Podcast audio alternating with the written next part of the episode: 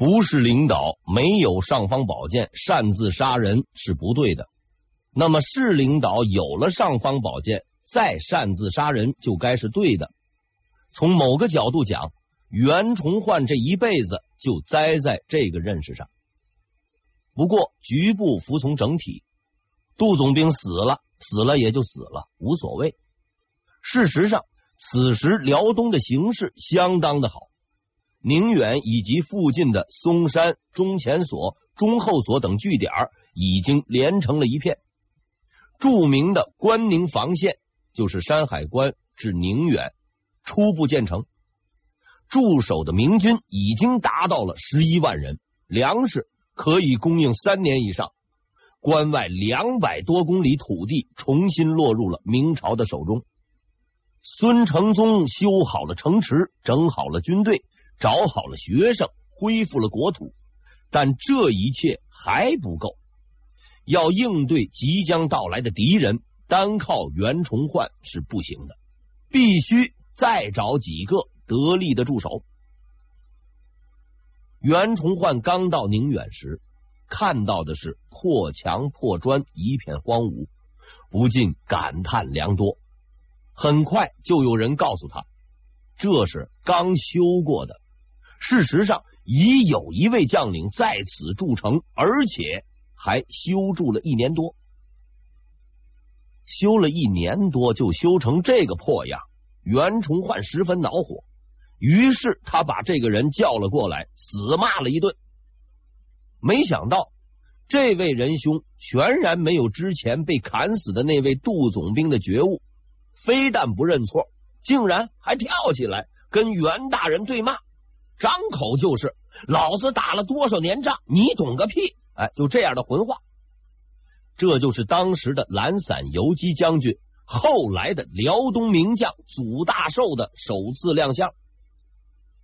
祖大寿是一个很有名的人，有名到连在他家干活的仆人祖宽都进了明史列传。然而，这位名人本人的列传却在清史稿里，因为他最终换了老板。奇怪的是，和有同样遭遇的吴某某、尚某某、耿某某比起来，他的名声相当好。说他是汉奸的人似乎也不多。原因在于他已尽到了自己的本分。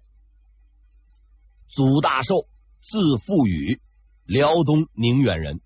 生在宁远，长在宁远，参军还在宁远。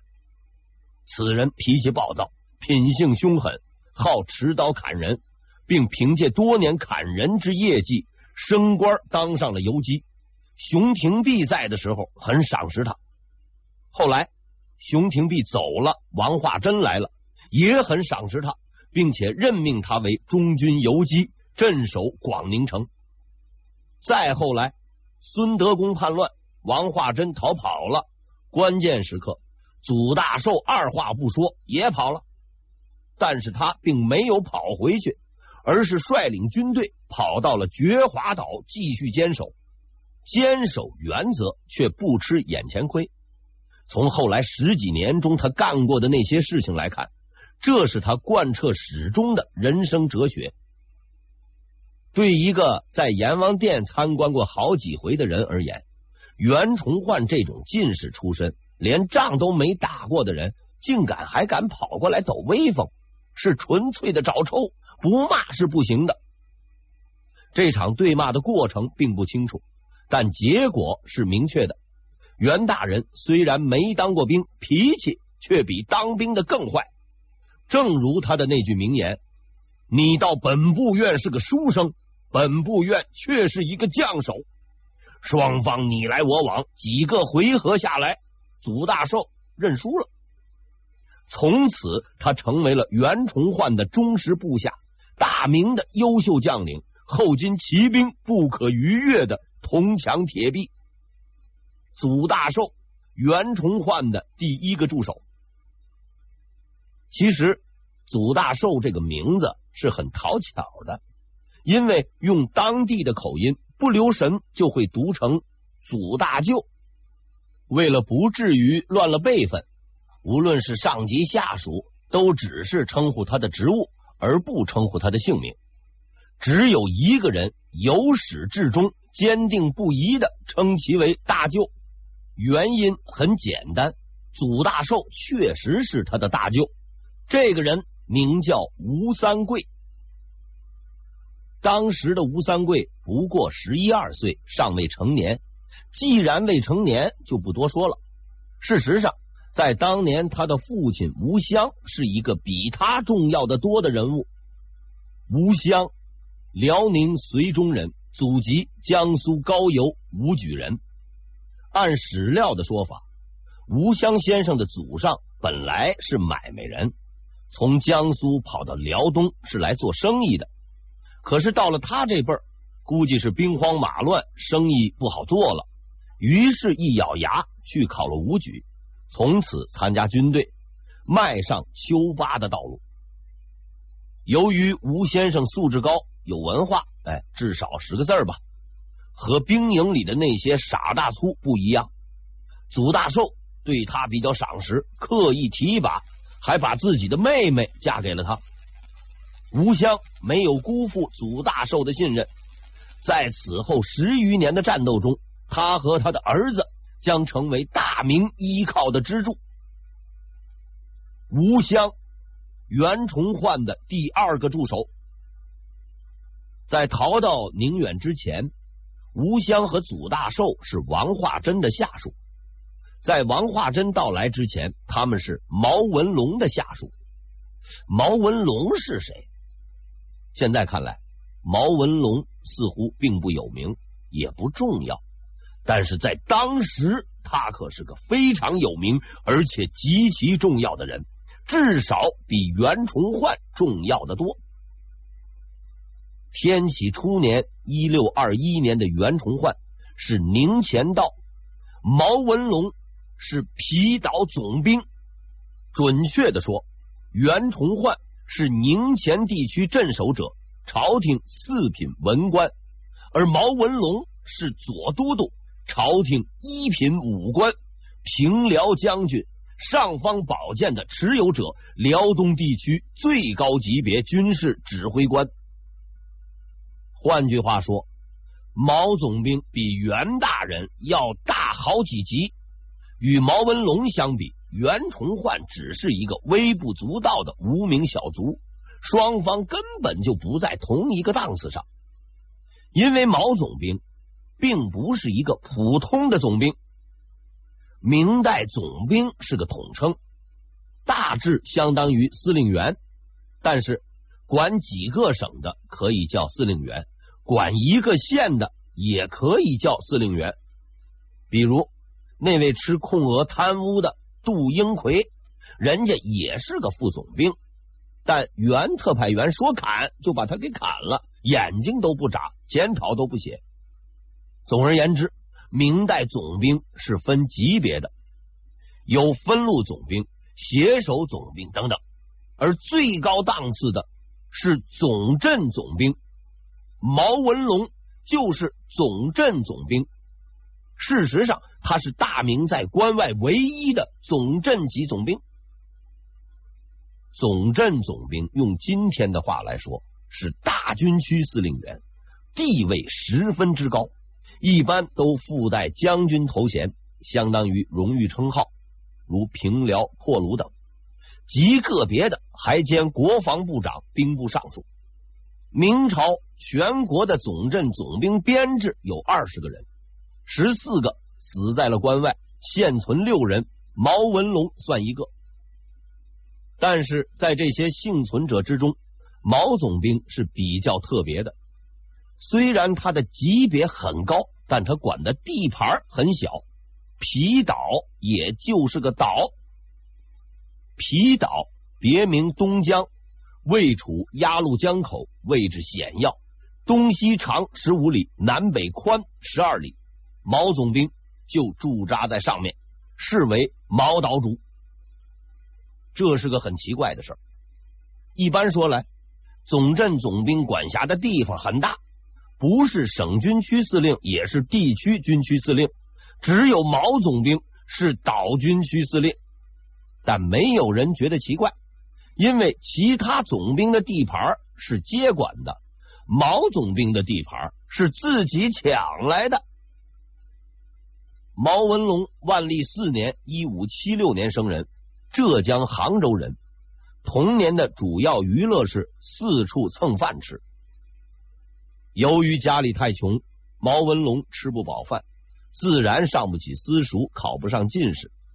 而就我找到的史料上来看，他似乎也不是斗狠的主，打架撒泼的功夫也差点，不能考试又不能闹腾，算是百无一用，比书生还差。但要说他什么都没干，那也不对。为了谋生，他开始从事服务产业，算命。算命是个技术活，就算真不懂，也要真能忽悠。于是毛文龙开始研究麻衣相术、测字、八卦等等。但是我们有理由相信，他在这方面的学问没有学到家，给人家算了几十年的命，就没顾上给自己算一卦。不过他在另一方面的造诣是绝对值得肯定的，兵法。在平时只教语文、考试只考作文的我国古代。算命、兵法、天文这类学科都是杂学，还有一个莫名其妙的统称——阴阳学。迫于生计，毛先生平时看的大都是这类杂书，所以他虽然没上过私塾，却并不是没读过书。据说呀，他不但精通兵法理论，还经常用于实践，聊天的时候用来吹牛。就这么着。一路算一路吹，混到了三十岁。不知道是哪一天哪根弦不对了，毛文龙突然决定结束自己现在的生活，毅然北上寻找工作。他一路就到了辽东，遇见当时的巡抚王化贞。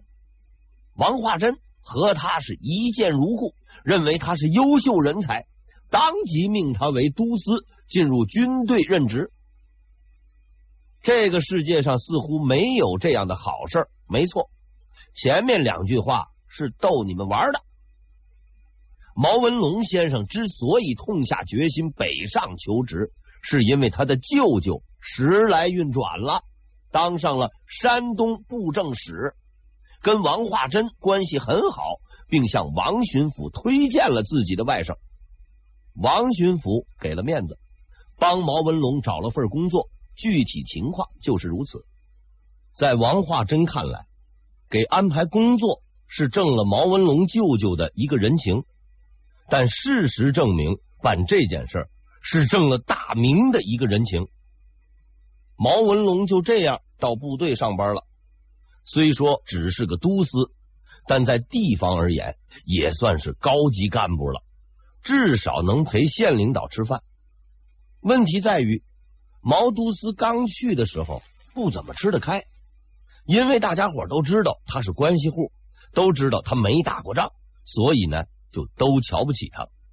直到那一天的到来，天启元年一六二一年三月二十一日，这一天，辽阳陷落，辽东经略袁英泰自尽，数万守军全军覆没，至此。广宁之外，明朝在辽东已无立足之地，难民是携家带口，士兵丢弃了武器，大家纷纷向关内逃窜。除了毛文龙，毛文龙没有跑，但必须说明的是，他之所以不跑，不是道德有多高尚，而是实在跑不掉了。由于辽阳失陷太快，毛先生反应不够快。没来得及跑，落在了后面，被努尔哈赤的军队给堵住了，没辙了。如果要是只有他一个人，哎，化化妆，往脸上啊抹上一把土，没准还能混过去。不幸的是，他的手下还有两百来号士兵，带着这么一群累赘，想溜溜不掉，想打打不过。明军忙着跑。努尔哈赤的军队忙着追，敌人不管他，自己人也不管他。毛文龙此时的处境可以用一个词儿完美的概括：弃卒，就是不要的一个小兵。当众人一片哀鸣，认定走投无路之际，毛文龙找到了一条路下海。毛文龙找来了船只，将士兵们安全撤退到了海上。可是很快，士兵们就发现，他们行进的方向不是广宁，更不是关外。毛文龙告诉大家伙：“咱们去镇江。”于是大家伙都傻了。所谓镇江，不是江苏那个镇江，而是辽东的镇江堡。此地位于鸭绿江入海口，与朝鲜隔江而立，战略位置十分重要，极其坚固，易守难攻。大家伙之所以吃惊，不是由于它很重要、很坚固，而是因为。这个镇江堡压根儿就不在大明的手里。辽阳沈阳失陷之前，这个地方就换了地主了，早就成了努尔哈赤的大后方了，而且还有重兵驻守。这个时候去镇江堡，动机只有两个：投敌或者是找死。然而毛文龙说：“我们既不投敌，也不寻死，我们的目的。”是攻占镇江，很明显，这是在开玩笑啊！辽阳已经失陷了，没有人抵抗，没有人能够抵抗。大家伙的心中有着共同而且是唯一的美好的心愿，那就是逃命。但是毛文龙又说：“我没开玩笑，我们要从这里出发，横跨海峡，航行上千里。”到达敌人重兵集结的坚固堡垒，凭借我们这支破烂不堪、装备不齐、刚刚一败涂地、只有几百个人的队伍去攻击装备精良、气焰嚣张、刚刚大获全胜的敌人，以寡敌众。我们不逃命，我们就是要进攻，要把他们彻底的击败。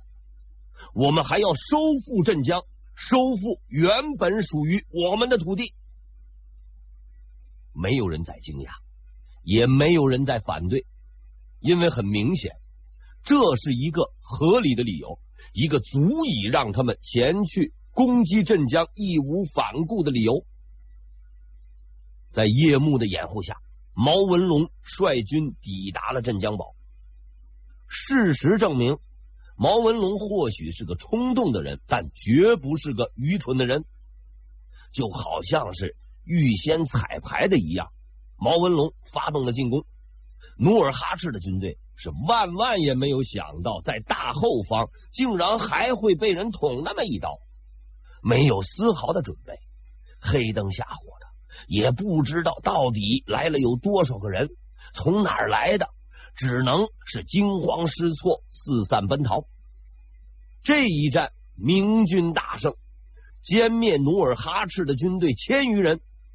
镇斩守将童养真，收复镇江堡周边百里的地域，史称镇江堡大捷。这是自努尔哈赤起兵以来，明朝在辽东最大也是唯一的胜仗。消息传来，王化真是十分高兴，当即任命毛文龙为副总兵，镇守镇江堡。努尔哈赤丢失镇江堡后，极为震惊，派出了大队的兵力，打算把毛文龙赶到海里面喂鱼。由于敌太重，我太寡，毛文龙丢失了镇江堡，被赶进了海里。但他没有喂鱼，却开始钓鱼，退守皮岛。毕竟只是个岛，所以刚开始的时候啊。谁也没把毛文龙当回事儿，可是不久之后，他就用实际行动让努尔哈赤先生领会了痛苦的真正含义。自天启元年（一六二一年）以来，毛文龙就没有休息过，每年派上若干人出去若干天，干上若干件事儿。哎，不是放火就是打劫，搞得努尔哈赤的军队是不得安生。更烦人的是什么呢？毛岛主本人实在是狡猾无比，你没有准备，哎，他就上岸踢上你那么一脚；你集结兵力，设好埋伏，哎，他又不来了，就好像耳边那个嗡嗡嗡叫唤的那个蚊子，能把人活活的给折磨死。后来啊，努尔哈赤也烦了，估计毛岛主也只能是打打游击，索性啊就不搭理他了，让他去闹。没想到毛岛主又给了他一个意外的惊喜。天启三年，就在努尔哈赤的军队眼皮子底下，毛岛主突然出兵，一举攻占金州，现在的啊辽宁金州，而且站住以后，嘿，不走了，在努尔哈赤的后院放了把大火。努尔哈赤真是没法了，要派兵进剿，哎，是我进敌退；要登陆作战，又没有那个技术，没有海军，实在是头疼不已。努尔哈赤是越来越头疼，毛岛主呢却越来越折腾。按照电视剧里的说法。住孤岛上应该是个很惨的事儿，要什么没有什么，天天就坐在沙滩上啃椰子，眼巴巴的盼着啊人们来救。可是毛文龙的孤岛生活过得相当充实，照史书上的说法，是召集流民，急备军需，远近商贾纷至沓来，货物齐备，捐税丰厚。什么意思呢？这就是说，毛岛主在岛上搞得很好，大家伙都不在陆地上混了，跟着他跑过来到岛上来讨生活了。岛上的商品经济也非常的发达，还能抽税。这还不算，毛岛主除了搞活内需外，还做进出口贸易，什么日本呐、朝鲜都有他的固定客商。据说呀。连努尔哈赤管辖的地区也有人来和他做生意，反正那个鬼地方没海关，国家也不征税，所以毛岛主的收入那是相当多，据说每个月都有十几万两白银。有钱自然就有人了，在高薪的诱惑下，上岛当兵的是越来越多，原本只有两百多人。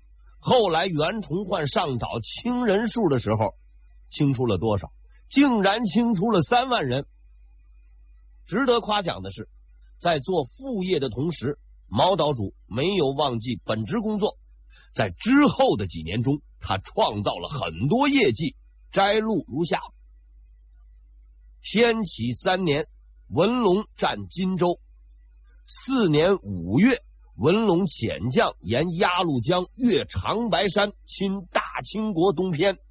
八月，遣兵从益州城西渡江，入岛中屯田。五年六月，遣兵袭耀州之关屯寨。六年五月，遣兵袭安山驿。月数日，又遣兵袭萨尔河，攻城南。乱打一气儿不说。竟然跑到了人家地面上屯田种粮食，实在是太嚣张了。